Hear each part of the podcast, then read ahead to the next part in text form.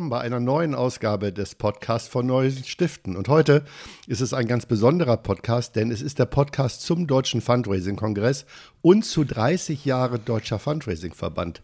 Ich freue mich sehr, dass wir heute als Gast äh, Larissa Probst vom Deutschen Fundraising-Verband haben und mein Co-Moderator und Kollege Jörg Schumacher. Erstmal an dich, Jörg. Herzlich willkommen im Podcast.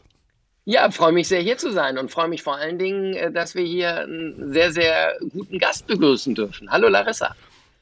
Sag mal, Larissa. Hallo ihr beiden. Du, bist du schon aufgeregt? 30 Jahre Deutscher Fundraising-Verband und du als Geschäftsführerin? Also, wir sind ja jetzt schon das ganze Jahr, feiern wir schon so ein bisschen 30 Jahre und ich bin einerseits total aufgeregt und andererseits blätter ich dann so die alten Ordner durch und sehe dann auch immer so total abgefahrene Dokumente, so ausgeschnittene Zeitungsartikel mit so die Profischnorrer oder ähm, die professionellen äh, Türdrücker und all sowas. Und da freue ich mich eigentlich, dass wir darüber ein bisschen hinweg sind, über diese schlimmen Sachen und auch, dass Burkhard Wilke vom DZI die Menschen vom Deutschen Fundraising-Verband beziehungsweise der Vorgängerorganisation als eine schillernde Truppe bezeichnet hat. Ähm, da sind wir, glaube ich, mittlerweile deutlich etablierter. Deshalb bin ich weniger aufgeregt, wenn ich dann so zurückblicke. Aber ich meine, äh, ich meine, Jörg, äh, Zeitungsartikel ausgeschnitten, das ist ja eine Welt, die ist ja, die meisten Hörerinnen und Hörer kennen das gar nicht mehr, was eine Zeitung ist und wo man Artikel ausschneidet. Das heißt, du hast wirklich tief in den Archiven des Verbandes gewühlt, bist da quasi, ist das wahrscheinlich im Keller irgendwo, hast dich da über Tage lang mit einer Grubenleuchte eingebuddelt und freust dich über diese wunderbaren, lustigen Nein, sie hat, sie, sie hat ihre Assistentin gebeten, das rauszusuchen. Nein, also ähm, es gibt einige Jahre, die extrem gut sortiert sind. Ähm, und dann gibt es ganz große Lücken, wo mhm. im Prinzip null Dokumentation, naja, das ist ein bisschen übertrieben, aber Minimaldokumentation nur da ist. Ähm, und dann gibt es wieder mehr und das ist dann halt einfach nur digital. Und ich habe aus anderen äh, Jubiläen einfach für mich so viel rausgezogen, unter anderem aus dem 50. Jubiläum von Amnesty International, dass ich mich wirklich total ge gefreut habe und mir auch Zeit genommen habe, die alten Dokumente durchzugucken. Und die sind bei uns nicht im Keller, sondern im wundervollen ehemaligen Tanzsaal des Nikolaihauses in wundervollen Ordnern, sauber beschriftet und sortiert von Dr. Müller-Leile. Und da sind unter anderem dann so reißerische Artikel ähm, vom Fokus und da steht dann, ist dann so ein Fax mit diesem Artikel drauf und dann von Christian Osterhaus drunter geschrieben, sehr ärgerlich. Und das ist einfach total witzig, wenn ich dann irgendwie einen Tag später mit denen dann telefoniere und dann sage übrigens, ich habe hier so ein Fax von dir ähm, zu dem und dem Thema. Und das ist natürlich einfach großartig, weil da sehr viele Anekdoten auch ähm, draus entstehen und auch viel Wertschätzung auf der einen Seite und andererseits kann ich total viel draus lernen. Larissa, Anekdote ist ja das Stichwort. Du bist ja noch nicht ganz seit 30 Jahren dabei, sondern ein bisschen weniger. Aber was sind denn so deine, wenn du so zurückblickst, auf die fünf Jahre sind es, glaube ich, ne, wenn ich richtig gerechnet habe? Ähm, vier. Äh, vier, Entschuldigung, vier, genau. Ähm, was sind denn so deine äh, Anekdoten, wo du sagst, ähm, das war doch dann, du bist ja damals gekommen aus einer Stiftung, du bist gewechselt, ähm, das war doch für mich dann nochmal, äh, weiß ich nicht, äh, was ganz Spannendes, was da passiert ist. Also das eine ist, ich hätte nie gedacht, dass ich das so lange hier aushalte. Ich, auch Warum? Larissa, das habe ich, auch, hab ich auch nie gerechnet, äh, dass du das so lange aushältst mit uns.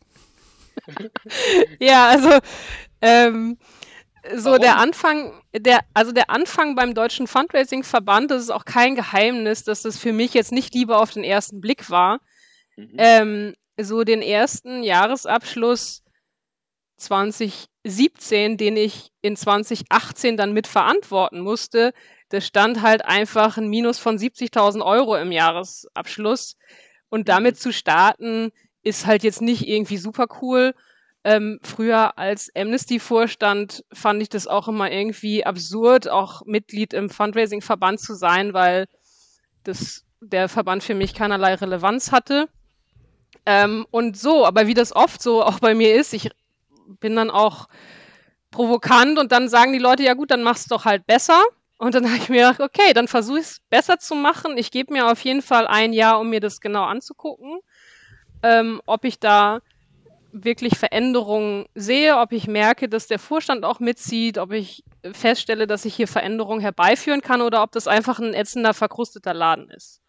Und das, was ich halt festgestellt habe, war, dass wirklich alle mit angepackt haben, dass es wirklich so ähm, auch so ein bisschen aus äh, sehr schmerzvollen Erfahrungen mit solchen finanziellen Herausforderungen mhm. und früher ja auch ziemlichen personellen Herausforderungen, auch gerade im Bereich der Geschäftsführung gab es ja auch äh, in den ganzen 30 Jahren auch viele Turbulenzen, mhm. ähm, dass mir viel Vertrauensvorschuss gegeben wurde und ich bin ja auch ein, ein Kind der Zivilgesellschaft. Ähm, habe ja auch einiges mitgebracht, wo Leute auch schon sehen konnten, okay, wie gehe ich mit Krisen um, ähm, wie gehe ich mit Herausforderungen um, wie, wie bringe ich auch Veränderungen herbei. Und da war halt eine wirklich tolle Unterstützung. Die ersten E-Mails, die ich alle so beantwortet habe, waren alles so ein bisschen so pöbelige E-Mails, weil halt relativ viel nicht so richtig gut war und viel Unzufriedenheit da war. Ähm, ich habe mich auch die ersten drei Wochen habe ich mich, glaube ich, auch ans Telefon gesetzt und habe die Organisationen angerufen, bei denen offene Posten waren äh, und habe die alle eingesammelt, einfach auch da, um die, um die Lücken zu schließen. Und die Reaktionen darauf waren total positiv. Und das hat mich wirklich bestärkt und auch die Unterstützung aus dem Ehrenamt und dass dann auch wirklich sich auch die Kommunikationskultur total geändert hat. Das hat mir, ähm, hat mir viel gebracht. Das hat sich wirklich auch nochmal verstärkt in der Corona-Krise. Mhm. Weil da habe ich wirklich gedacht, so toll. ähm, wie machst du denn das jetzt? Und das haben mir mhm. sich alle gedacht. Und mhm. wir hatten überhaupt gar keinen finanziellen Puffer. Also wir hatten eigentlich gerade es geschafft, den, den Verband auf Kurs zu bringen. Und dann ein absolut einschneidendes Erlebnis auf mehreren Ebenen war ein Mailing von Dr. Marita Heibach und Dr. Christoph Müller-Leile, zwei Gründerinnen unserer Organisation, die gesagt haben, wir müssen auf jeden Fall jetzt ähm, in dieser Krise müssen wir jetzt auf jeden Fall nochmal Ende des Jahres ein Mailing an unsere Mitglieder rausschicken und wirklich auch nochmal zusätzlich um Unterstützung bitten. Das war natürlich alles total mit heißer Nadel. Marita und Christoph haben das großartig gemacht, haben das hier bei, bei uns operativ dann reingegeben und wir haben so richtig Mist gebaut. Also es war ein total okay. verkorkstes Mailing. Wir haben äh, wir, wir waren überhaupt nicht ready dafür, ja, hier ein sauberes Mailing rauszuhauen, haben ein Tool benutzt und so die Korrespondenz mit unserer Datenbank hat überhaupt nicht funktioniert und es ist wirklich eine, eine Katastrophe draus geworden und dann kamen schon die ersten Mails an und Anrufe so, irgendwas ist bei euch schiefgelaufen und ich schon so, oh meine Fresse. So, und das war das erfolgreichste Mailing ever hier. So ist das mit den Krisen und den Katastrophen. Und, und, ja. und die schöne Erkenntnis für uns alle Fundraiserinnen und Fundraiser war, der Verband kann kein Fundraising. Das war schon mal super. Er, mhm. er lernt es aber. aber. Aber Jörg, du hattest ja kürzlich äh, mit der Kollegin Hommelhoff vom äh, Bundesverband Deutscher Stiftung einen Podcast und die hat ja eine ähnliche mhm. Situation geschildert. Ist voller Elan gekommen, guckt mhm. in das Kassenbuch und sieht, wow, wir haben gar kein Geld mehr. Im Gegenteil, wir haben, wie der Verband und Larissa hat es gesagt, 70.000 Minus und dann kommt auch noch dann kommt auch noch Corona. Heißt das. Wie so ein äh, roter Faden, ne? Bei solchen. Bei wie, solchen so, wie so ein roter Faden, ne? Die, die, die, die, Männer hauen den Laden in die Grütze und dann, und wenn uns nichts mehr einfällt. Retten. Eben. Das hast du gesagt. Ja, aber, aber du hast ja auch, ja, aber das ist ja auch so, Larissa. Was, ich habe ja vorhin frech reingerufen. Ich habe mich, ich habe mich auch gewundert, dass du so lange bleibst, weil ich habe ja im Verband vorher schon, schon erlebt, wie, wie das Miteinander zwischen Vorstand und Geschäftsführung, wie das Mitarbeiter, äh, wie, das Miteinander im Team war. Und, und wenn dann jemand so wie du reinkommst, so frisch, voller Elan und aus, aus wirklich aus der Zivilgesellschaft und repräsentierst von außen nochmal eine ganz andere Haltung und kommst auf so einen verknöcherten alten Laden, der geprägt ist von Kollegen wie Müller-Leile, wie äh, Osterhaus, wie Heibach und, und, und, die, die alle ja zu Recht in diesen 30 Jahren eine wichtige Rolle spielen. Aber du kommst von außen und versuchst dann aus so einem aus so einem alten, selbstgebauten, stabilen, schwimmenden Floß, sagen wir mal, ein schnelles, äh, ein schnelles Drachenboot zu bauen. Das ist schon etwas, wo ich gedacht habe, Mensch, wenn sie das durchhält, dann ist das großartig. Und herzlichen Glückwunsch, vier Jahre Larissa Probst im Verband. Ja, danke schön. Und das ist, also, wir haben, glaube ich, kein Drachenboot draus gemacht, sondern wir haben dieses Floß genommen und die Segel nochmal geflickt und nochmal anders in den Wind sind wir gegangen. Ähm, und ich bin Seglerin und ich stelle mich auf sowas ein und ich kann auch bei nicht so gutem Wetter ähm, irgendwie segeln und ich habe eine sehr harte basisdemokratische Amnesty-Schule hinter mir. Ähm, und war dann ja auch schon in meiner fünften Geschäftsführungsposition und konnte in den vorherigen ähm, Positionen ja auch schon immer Erfahrungen sammeln, wie, wie man Veränderungen herbeiführen kann und wie es halt nicht so gut klappt. Und ich habe es gerade hier in diesem Verband, der ja auf einer Metaebene arbeitet, ja, das ist ja äh, ein Branchenverband, ist nochmal was ganz anderes als meinetwegen eine Menschenrechtsorganisation oder so, das ist so eine Metaebene. Und da habe ich das tatsächlich für meine Verhältnisse sehr langsam gemacht. Ich bin schon sonst jemand, der reingeht und dann schon erstmal so richtig verändert. Bei D hier beim DFAV habe ich mir gedacht, nee, das kannst du nicht so richtig Larissa-Style machen. Du musst es viel langsamer machen, viel mehr die Leute mitnehmen und gerade auch die, die Gründerinnen-Generation, weil die extrem wertvoll sind, weil die ganz großen Probleme waren dazwischen. Das war nicht die Gründerinnen-Generation, die irgendwas verknöchert haben. Die sind mhm. intellektuell, die sind absolut up to date. Wir hatten jetzt einige Generationen-Talks auch, wo ich mir immer denke, meine Fresse, ihr seid über 80 und ihr seid so am Puls der Zeit. Ich wollte damit auch nur sagen, die, die Bandbreite, weißt du, wirklich von den, von den Gründern, die wirklich wahnsinnige Arbeit geleistet haben, zu dem, was heute ist. Und dass, dass dann immer noch die Gründer am Ende sagen, hey, ich setze mich für euch ein, wir machen Mailing und wir, und, und wir sind alle eins, das, das ist großartig.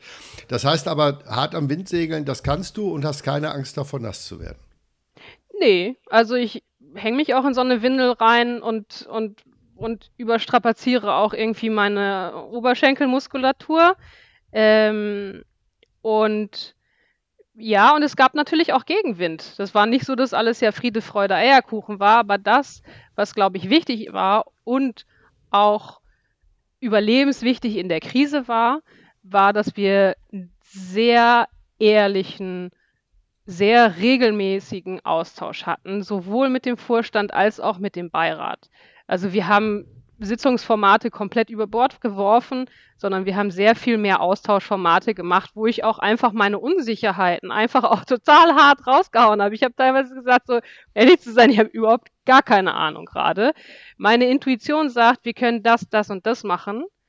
Ähm, und das war, glaube ich, ziemlich gut, um dann nicht irgendwie ähm, zu signalisieren, ich hätte irgendwie alles im Griff. Das, äh, das war ja überhaupt nicht so, aber auch eine Solidarität herbeizuführen und auch den Mut zu haben, dann auch mit einem der ersten digitalen Kongresse rauszugehen, schon im April.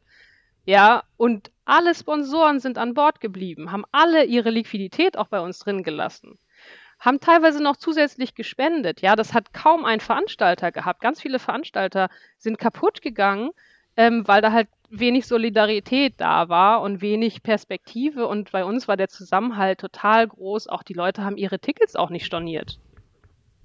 Mhm.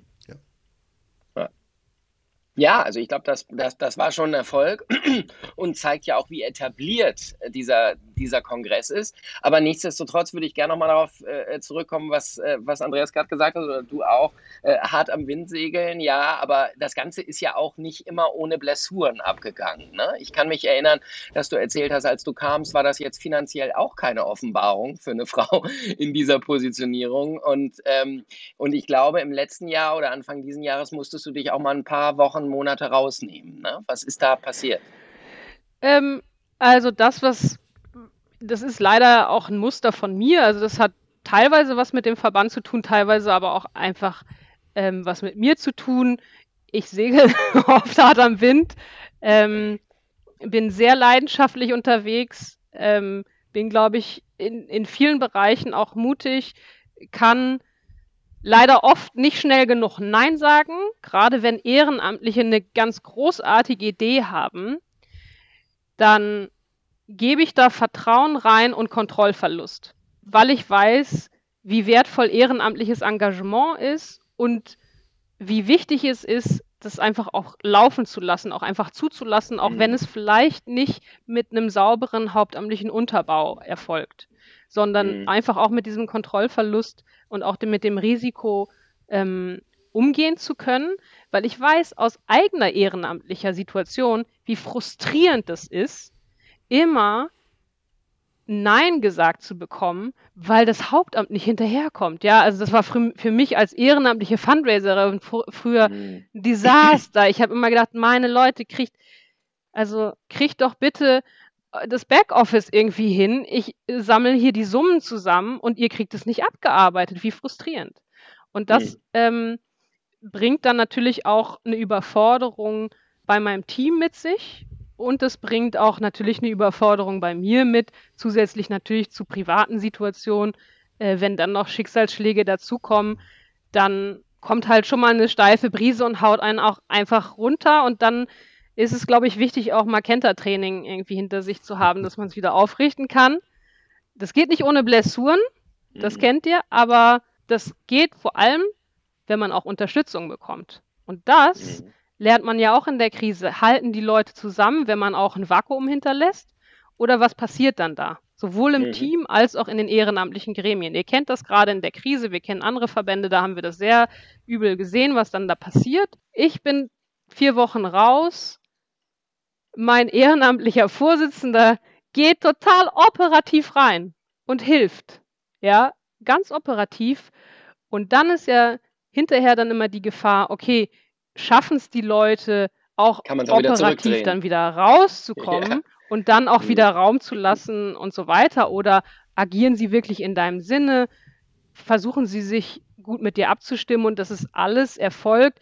Das ist einerseits über, über Martin Georgi erfolgt und der hat auch das ganze Team extrem mitgenommen. Jeder hat geholfen, wo er konnte.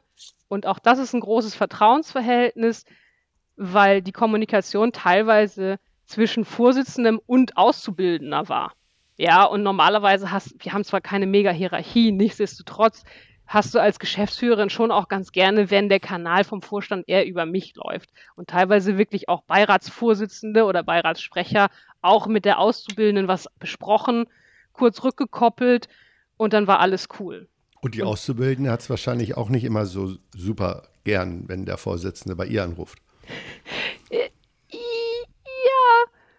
Das, das kommt total drauf an. Also auch da kommt es ja drauf an, wie und was kommuniziert wird.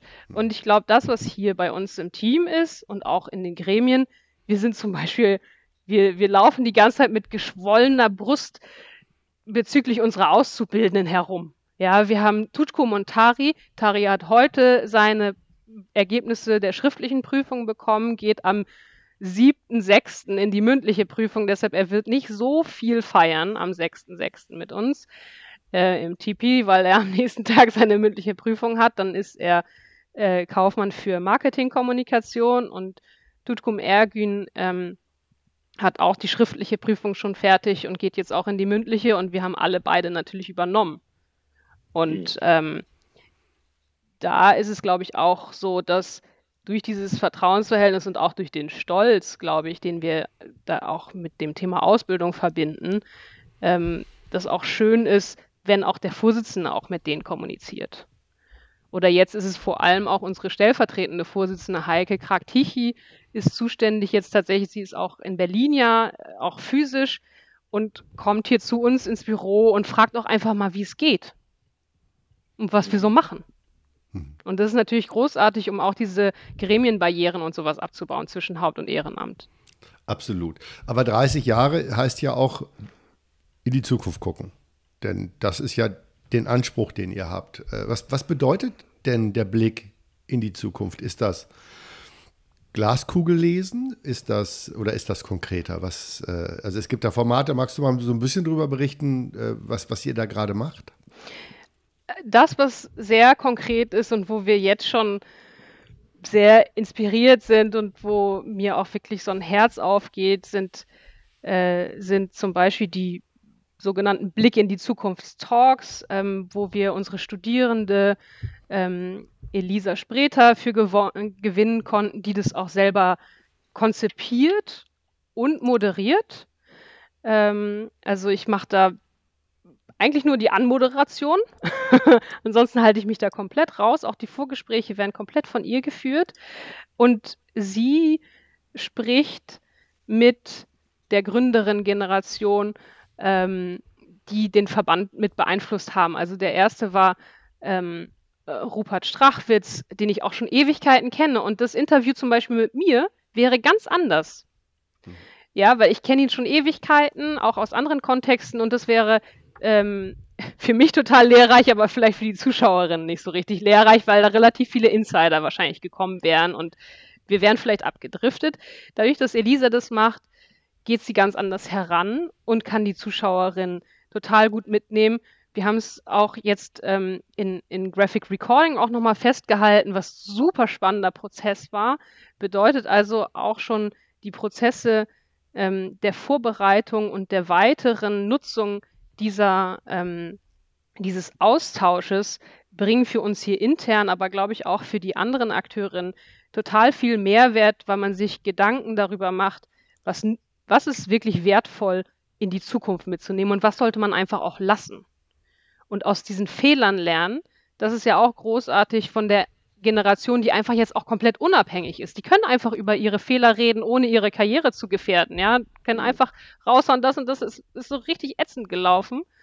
Und daraus lernt man natürlich auch einfach unfassbar viel. Nun steht jetzt auch nochmal der Deutsche Fundraising-Kongress vor der Tür. So eine Überraschung. Wir sind Kooperations- und Medienpartner, freuen uns sehr. Vielen Dank an der Stelle. Ähm, wollen aber hier nicht den Weihrauch äh, verteilen, sondern ehrlich gesagt würde ich ganz gerne wissen im Interesse unserer Zuhörer, was sind denn deine drei Highlights für den kommenden Kongress, wo du sagst, also da müsst ihr unbedingt hingehen? Ha! Das ist natürlich jetzt super schwierig, ähm, weil ja, ihr könnt euch vorstellen, dass ich mehr als drei Highlights habe. Aber sind wir mal bei dem Blick in die Zukunft. Ähm, wir, wir werden eine wundervolle Eröffnung haben mit ähm, einem beziehungsweise wahrscheinlich sogar zwei großartigen Menschen, die mit uns äh, auf sehr unterschiedliche Arten ähm, beleuchten werden, wie man He Veränderungen herbeiführt gesellschaftlich und wie man sich selber dafür verändern muss. Ich sage jetzt die Namen noch nicht. Warum weil... nicht? Warum nicht? Jetzt wäre der Zeitpunkt. Nein, das kann ich noch nicht sagen. Das ist so abgesprochen mit den Personen. Okay. Ähm, genau, da findet noch ein, ein Vorgespräch nochmal statt. Ähm, aber das, das wird auf jeden Fall ein großartiger Blick ähm, in die Zukunft. Ähm, und dann gibt es auch noch, wir haben gerade über diese Generationen-Talks gesprochen. Mhm. Ähm, es gibt eine Big Session, die aus meiner Sicht einfach großartig besetzt ist, ähm, weil, weil mehrere Ideen von, von Game und von Fundraising repräsentiert sind. Wir haben einmal Marita Heibach und Christoph Müller-Leile, die einfach eine unfassbare Karriere hinter sich haben, äh, was die Branche angeht, auch auf internationaler Ebene und auf Verbandsebene. Da, das, da, da kürze ich mich jetzt ab.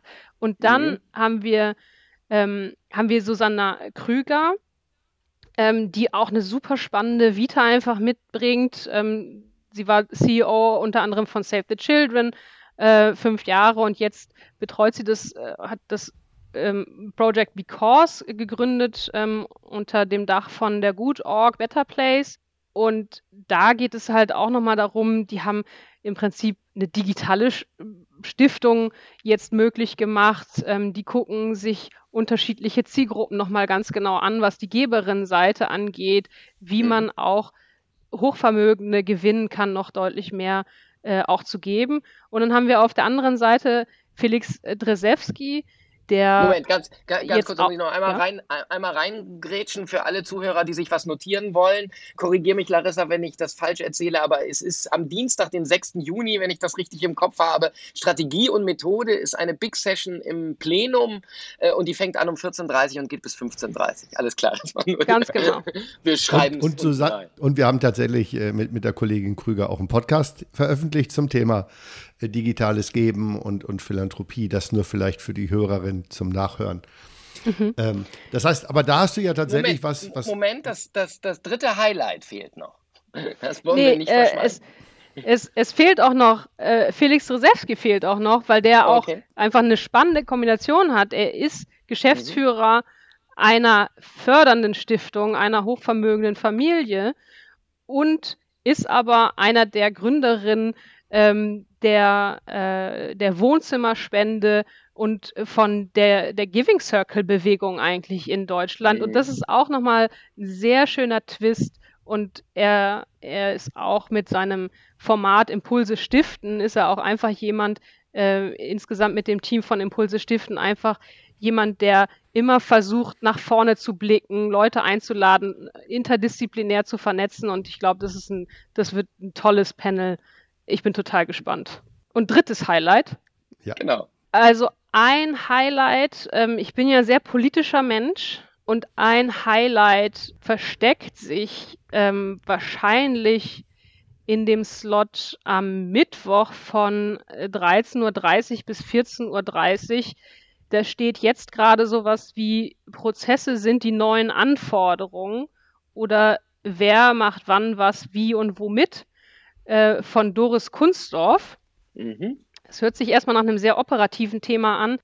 Die Planung ist oder das, was Doris aktuell bei uns im Verband vorantreibt, ist ein sehr wertvolles Thema. Und zwar geht es um das Zuwendungsempfängerregister. Ihr kennt es alle, ab 01.01.2024 wird es ein Zuwendungsempfängerregister geben.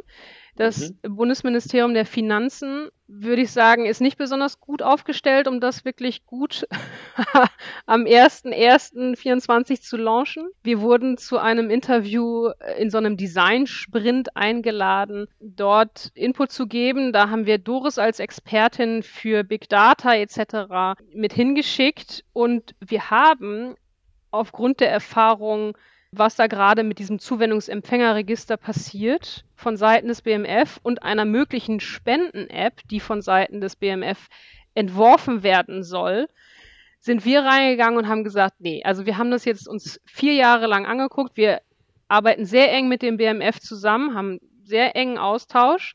Jetzt passiert schon wieder das, was wir gesagt haben, was wir auf gar keinen Fall wollen, dass mit der Brechstange irgendwas da lanciert wird, was überhaupt nicht funktioniert. Wir gehen jetzt vom, vom Reagieren ins Agieren und haben ein Projekt mit Doris gemeinsam entworfen und anderen Akteurinnen, die sich in dem Bereich gut auskennen, wie Stifter helfen, Haus des Stiftens und Better Place und haben eine große Interessensbekundung jetzt erstmal rausgehauen zu, zum Thema Smart Spenden, Big Data Zuwendungsempfängerregister, das ja öffentlich sein wird, und künstliche Intelligenz.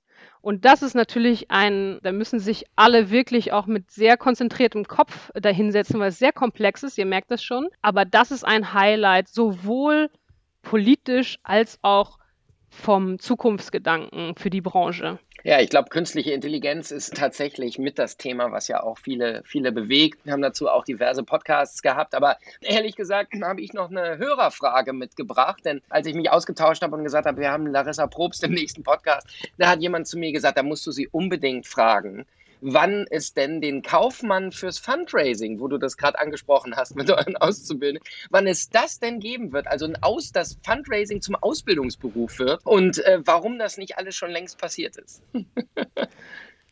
Warum das noch alles längst passiert ist, das würde ich abkürzen, das sollen andere beantworten.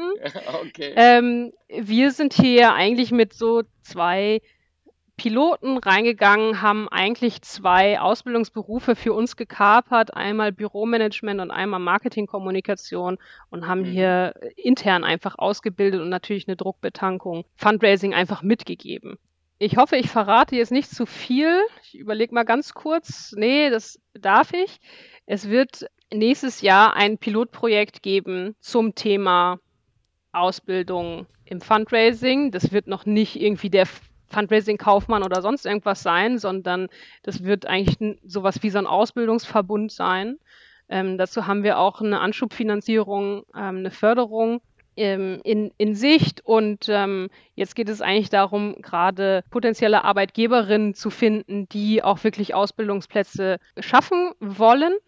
Äh, das ist ja schon auch ein unterbelichtetes Thema und ähm, dann auch Kooperation mit der IHK, mit Jobcentern, mit der Arbeitsagentur, also mhm. tatsächlich mhm. größer. Super. Und wir mhm. haben eine, wir haben aktuell eine Studie mit dem Bundesinstitut für berufliche Bildung, die mhm. einerseits eine Bestandsanalyse macht, was gibt es gerade auf dem Markt und dann aber auch eine Trendanalyse, was sind Weiterbildungs- Angebote in anderen Branchen, von denen wir profitieren können und mhm. von denen wir was ab, uns was abschauen können, dass wir nicht irgendwas entwickeln, irgendwelche Bildungsangebote für den Status quo, sondern für die nächsten 20 Jahre eigentlich. Mhm. Ja, mhm. also zumindest mit dem Blick. Und ähm, das glaube ich, genau. Also das sind so Projekte, die so gerade nebenbei laufen. Larissa, so vielleicht noch mal zum Schluss. Auf dem Kongress findet ja auch am Montagabend die Mitgliederversammlung des Verbandes statt. Was,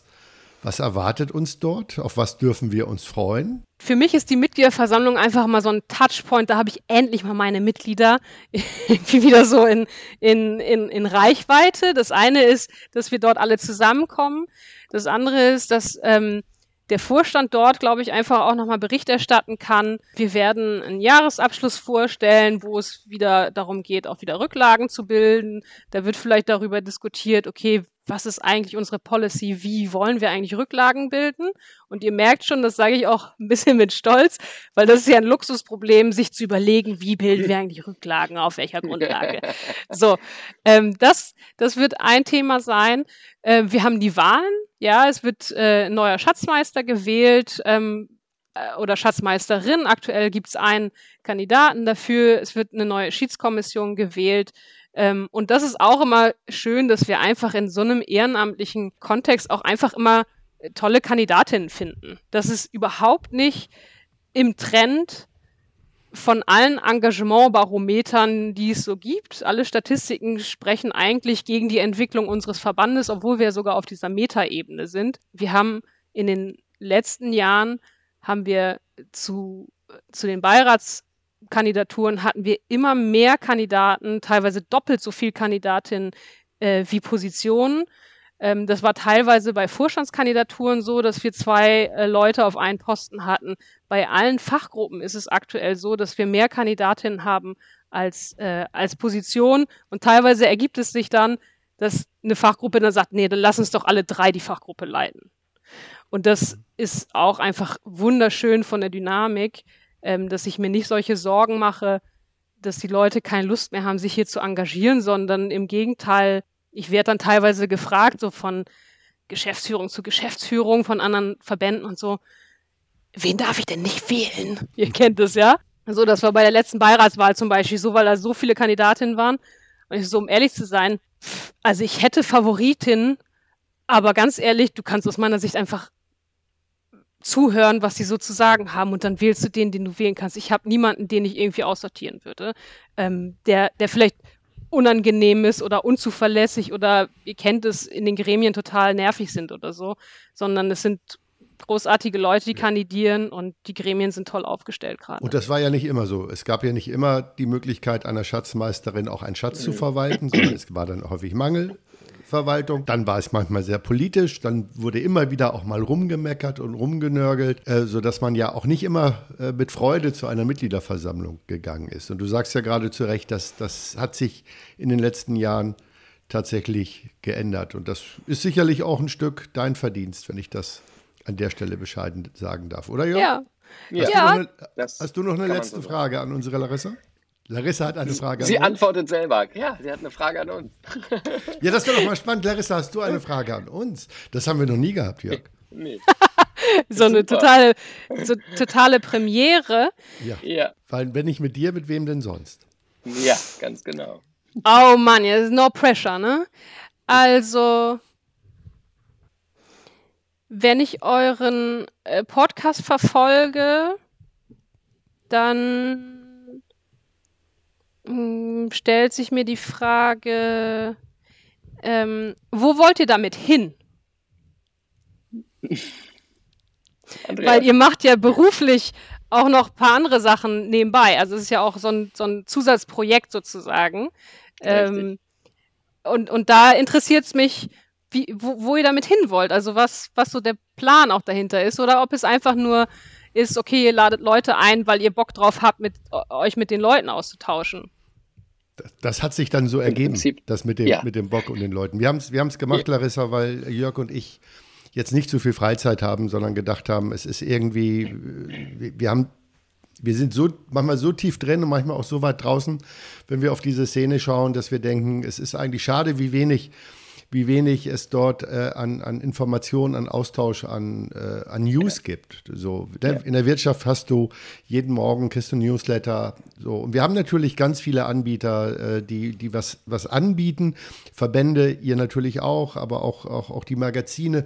Aber so richtig auf dem Punkt, dass jemand Lust hat, einen Blick in diese Welt hineinzuwerfen und Menschen zu Wort kommen lässt, die man vielleicht gar nicht so wahrnimmt. Du hast ja gesehen, wir haben den Mensch des Monats, überwiegend Ehrenamtliche. Wir haben spannende Männer und Frauen, die wir zu ihren Themen befragen. Und das, das hat uns eigentlich Lust gemacht, weil wir gesagt haben, wir wollen, wir wollen, wir, wir wollen da irgendwie so eine, so eine Marke setzen. Und mittlerweile, da bin ich ein Stück stolz drauf, rufen uns große Organisationen an oder berühmte Menschen aus der Welt, die sagen, haben wir eine Chance, dass wir auch mal in eurem Podcast dürfen.